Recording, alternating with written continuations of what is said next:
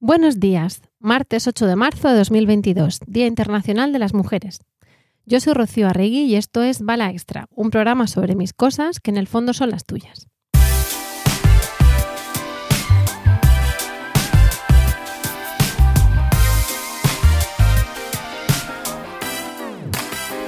Hola a todos y hola a todas. Como veis, no soy Pedro Sánchez, pero eh, mi querido Pedro Sánchez me ha pedido que, venga a hablar del Día de la Mujer de la, de la Mujer o de la Mujer Trabajadora, que es algo que no sé si en este tiempo de podcast se podría aglutinar y sobre todo por alguien sin ninguna autoridad en la materia, ni ser ninguna entendida, ni nada de eso, más que el hecho de ser mujer y de estar como el 99,9% de las mujeres peleando cada día por intentar hacerse un hueco y, y por hacerse valer, por decirlo así.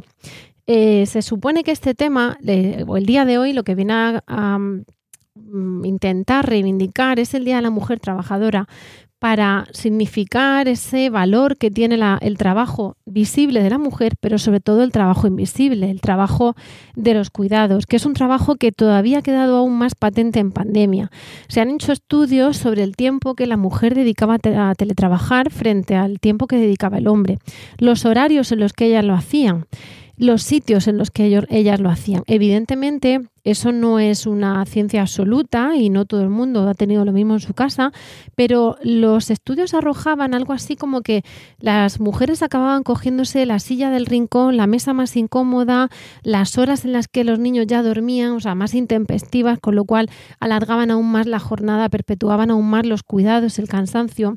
Eh, se hizo un estudio también en una universidad española y se veía o en, las universidades españolas. Ahí no me hagáis mucho caso y se veía que los hombres habían publicado muchos más artículos de investigación durante la pandemia que ellas, que se dedicaban, ya no, ya no en ese estudio de la universidad, sino en otros que se dedicaban más tiempo a, los deberes de los niños, a, los, eh, a las tareas de la casa que son invisibles y sobre todo a la carga mental. Esto nos tendría que hacer pensar mucho porque se habla mucho de ayudar en casa cuando el verdadero, eh, la verdadera ayuda sería más bien la corresponsabilidad y porque se evidencia que con independencia de que haya cuidados compartidos, tanto de los niños como del hogar, hay muchísima carga mental en las mujeres. Hay un, si me va a permitir, mi querido Pedro Sánchez, una referencia al Club Malas Madres o a las Malas Madres que hicieron una, bueno, están haciendo una campaña que se llama Yo no renuncio, que han presentado firmas en el Congreso de los Diputados y tienen una serie de acciones muy interesantes y evidenciaron lo que acabo de decir en cuanto a las horas dedicadas a los cuidados, al trabajo invisible, a, alargar la jornada, pero también a esa carga mental. Casi todas las mujeres son las que se están encargando del regalito del cumpleaños del amiguito, del cambio de armarios, de qué talla llevan, de si se les ha quedado pequeño el zapato, de qué vacuna les toca, de si lo llevo al pediatra, de si me llama la tutora de mi hijo para ir a cambiarle o para tener una tutoría, de si los deberes son de matemáticas o de lengua, de qué tiene que llevar en la, en la bolsita al bocadillo. Todo eso puede parecer absurdo, pero cuando llega multiplicado por varios días o por varios hijos o simplemente se solapa a lo que dicen de trabaja como si no tuvieras hijos y ten hijos como si no trabajases, la carga a la mujer es realmente grande. Y eso es lo que hay que repartir. Además, nos vamos a encontrar con la llamada, lo que llaman el pink washing, que en este caso sería el purple washing, ¿no? Porque estamos hablando del el pink sería con el cáncer de mama y el, y el purple sería con el Día de la Mujer. Nos encontramos con un montón de empresas donde te hacen desde las promociones por el Día de la Mujer hasta mm, entra gratis a este sitio hoy o simplemente hoy me tiño de morado y me pongo las lucecitas de mi oficina de morado. Eso está muy bien siempre y cuando venga con acciones verdaderamente efectivas detrás. Lamentablemente nos encontramos con que hace muy poco nos pegó un tirón de orejas, lo digo por poner un ejemplo, eh, Europa, España, sobre las trabajadoras de hogar y sobre si cotizan o no cotizan, pero bueno, eso era una cuestión puramente jurídica, sobre si tienen derecho a paro o no con la cotización que hacen y si hay que subir una cotización, etcétera. Pero uno de los motivos por los que España se negaba a, de momento, darles esa cotización del paro es por la cantidad de em, trabajo sumergido que hay en eso Y digo en eso como puede haber en, también en, el campo y cosas así, ¿no? Pero bueno, en este caso abordaba esa cuestión, ¿no? Las, las, el, el trabajo sumergido que había en las empleadas de hogar. También hablaba de que un 90% eran mujeres. Estamos hablando de que a lo mejor habrá un 10% que esté cuidando no sé si señores mayores ancianos, alguno puede haber niños, esto también puede ser prejuicio mío, pero la realidad es que casi todas eran mujeres. Esto además es porque son como las que lo saben hacer, las que cuidan a los niños, las que cuidan a los mayores, personas que en su vida han estado destinadas a una casa y a cuidar y a ser las cuidadoras y a ser las em, encargadas de velar el nido, ¿no? Todo esto al final relega a la mujer a este segundo a este segundo plano, que está muy bien, pero está muy bien para la que quiera elegirlo o para la que quiera compaginar cómo elegirlo, porque entonces hablamos de la otra de la otra parte, la que no quiere compaginar, perdón, la que sí quiere compaginar, la que ha elegido y lo que quiere es tener una parte de madre, mujer, llamarlo hija, hermana, lo que sea, en casa, y otra parte de eh, trabajo, se encuentra con una existente brecha salarial, que también está demostrada con la que se supone que está contra la que se supone que está actuando el actual gobierno. Honestamente no sé con qué éxito. La que está constatada, por ejemplo, en las universidades, donde se hace un estudio de datos periódicamente que arroja precisamente la brecha de género, donde se ve además no ya tanto que se cobre igual, sino que al final las mujeres dedican más tiempo a los cuidados, pueden a lo mejor investigar menos o pueden escribir menos digo la universidad porque es lo que uso ahora mismo como ejemplo, pero mm, llevarlo a un banco, llevarlo a una administración pública, llevarlo donde queráis. De esa manera que, se consigue que al final en un sistema de méritos pueda en un momento dado tener menos méritos. Es que es, mm, aquí abrimos el melón. ¿Qué hacemos? ¿Tratamos igual a la que tiene menos méritos? ¿Eso es discriminación positiva? No, no, no sé dónde está la solución. No soy yo quien para darla. Pero al final, el señor que ha estado en la mesa buena en la pandemia escribiendo artículos tendrá dentro de dos años más méritos que la señora que ha estado cuidando de los hijos de los dos y escribiendo de, una a tres de la madrugada. Tendrá menos méritos, tendrá menos méritos visibles. ¿Qué es, ¿En qué se traduce eso? En que al final uno ascenderá en el organismo que sea y la otra no, en que al final el, techo de cristal estará porque los puestos de arriba estarán ocupados por hombres. Eso es lo que también hay que corregir, porque esos cuidados invisibles no solo limitan la dedicación, sino que al final hasta justifican que como te has dedicado menos, tengan menos oportunidades.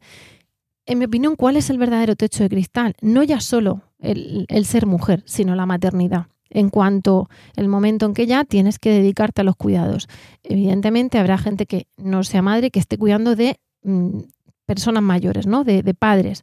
También podrá tener, pero el límite creo, a mi juicio, que están los cuidados. Antes también estaba el límite en el ser mujer, pero ahora mismo creo que aunque tenemos esa discriminación, es más tenue, está más eh, disimulada, pero cuando hay dependencia, esos cuidados se encargan eh, mayoritariamente las madres. Evidentemente, reitero que no tengo ninguna autoridad para, para hablar de esto, pero sí que hay ahí en mi opinión, en mi humilde opinión, una brecha, tanto una brecha salarial como una brecha de género, como una brecha a la hora de investigar. Os recuerdo que hace poquito se ha estado haciendo un artículo sobre un artículo científico de una revisión sobre la menstruación en la vacuna COVID, porque no se había visto el, elemento de género, al igual que tantos artículos y tantas eh, revisiones donde solo tienen en cuenta efectos secundarios en varones y no se ve la visión del organismo de la mujer, que parece que es el mismo, pero, pero no lo es. Y, y luego donde tenemos ciertas cuestiones tan arraigadas como puede ser el catálogo de juguetes para niños y niñas, el hecho de que un profesor mande a las niñas a saltar a la coma y a los niños a jugar al fútbol, el hecho de que tengamos todavía ciertos estimas de, bueno, las niñas que se pongan a pasear y ellos que se pongan aquí con el balón, que, hace que tengamos que plantearnos no ya solo qué, qué hacen en las empresas, no ya solo cómo cambiamos eso, sino cómo empieza en la escuela como empieza en el cole. Que el hecho de que un hijo tuyo tenga predilección por las muñecas siendo niña y predilección por los coches siendo niño, cuando ha pasado a veces que es absolutamente el primer hijo y que no tiene ninguna referencia. Bueno, alguna podemos tener, no sé, a lo mejor alguna cosa inconsciente. Pues puede ser, sí puede haber un componente. Insisto, ¿quién soy yo para, para hablar de esas cuestiones, no? Pero, pero hay ahí mucha conducta que al final va va indicando que tú te encargas de los cuidados, que tú eres enfermera y él es médico, mm, que, que, tú puedes llegar a ciertas cosas, pero ojo, luego cuando hay que cuidar de los niños, ¿qué vas a hacer? ¿Te vas a reducir la jornada? Y luego cuando tienes un niño, ¿qué vas a hacer? Ya vas a parar, ¿no? Y ahora, mm, ¿cómo vas a cuidar de tus hijos? O si estás fuera de casa, ¿y quién está con tus hijos? Cuando eso no es algo que se pregunte a los hombres. Esto no es un podcast para hablar sobre experiencias negativas que me han corroborado la existencia de la discriminación en, ciertos momentos puntuales de mi vida, y, estoy pensando en los juzgados, por ejemplo, cuando, cuando una tiene que irse apartarse y pedir un receso en el juicio, por favor, para sacarse leche porque se han excedido tres horas de lo que habían dicho y los otros señores están en otro. Pero creo que eh, al menos a mí me ha servido para tener esa opinión y para intentar pelear por lo que se ha podido pelear. En cualquier caso, creo que nos queda mucho camino por andar y que desde luego em, es cosa de todos.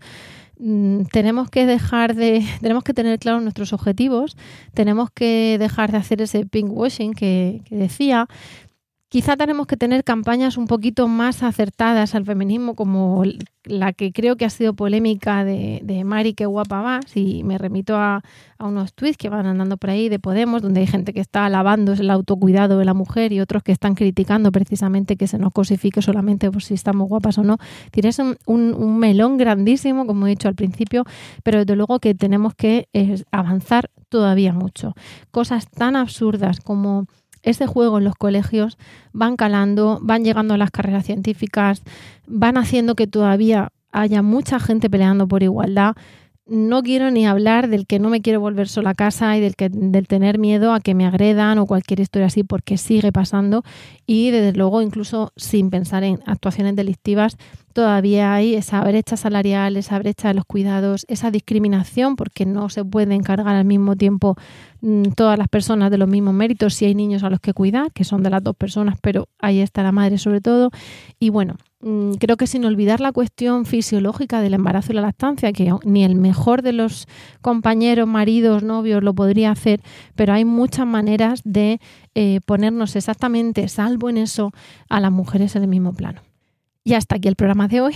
Gracias por, espero no haber aburrido ni haber abierto muchas cuestiones polémicas. Gracias por tu tiempo, gracias por la escucha y un besito o un abrazo largo, lo que tú prefieras.